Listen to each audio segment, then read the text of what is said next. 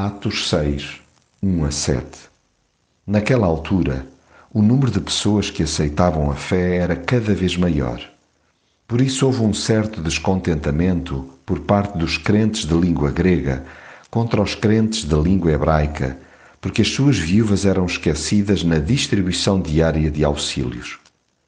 Então os doze apóstolos reuniram todos os crentes e disseram: não está certo que deixemos de pregar a palavra de Deus para nos ocuparmos da distribuição de auxílios.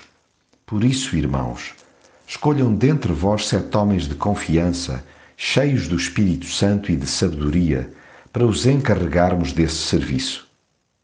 Assim se espalhava cada vez mais a palavra de Deus e o número de crentes aumentava em Jerusalém. Também um grande número de sacerdotes aceitava a fé cristã. Crescendo o número dos discípulos, seja em que local for, aumentam também os desafios. Importa que cada comunidade de fé seja ativamente sensível, não minimizando ou sublimando a existência de determinadas lacunas. A Igreja madura é aquela em que cada elemento percebe a função que Deus lhe concede onde há lugar para a oração e o ministério da palavra, bem como para o serviço ao próximo.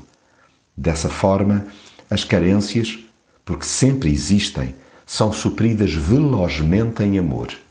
Esse cuidado fraternal, no entanto, não é facultado de qualquer forma. Os princípios espirituais são o chão de cada escolha.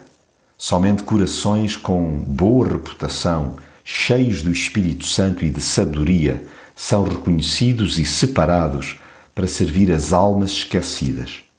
Quando a Igreja proclama o amor de Deus com a voz, mas também com as mãos, é comum multiplicarem-se os seguidores de Jesus, contagiando até o clero a obedecer à fé.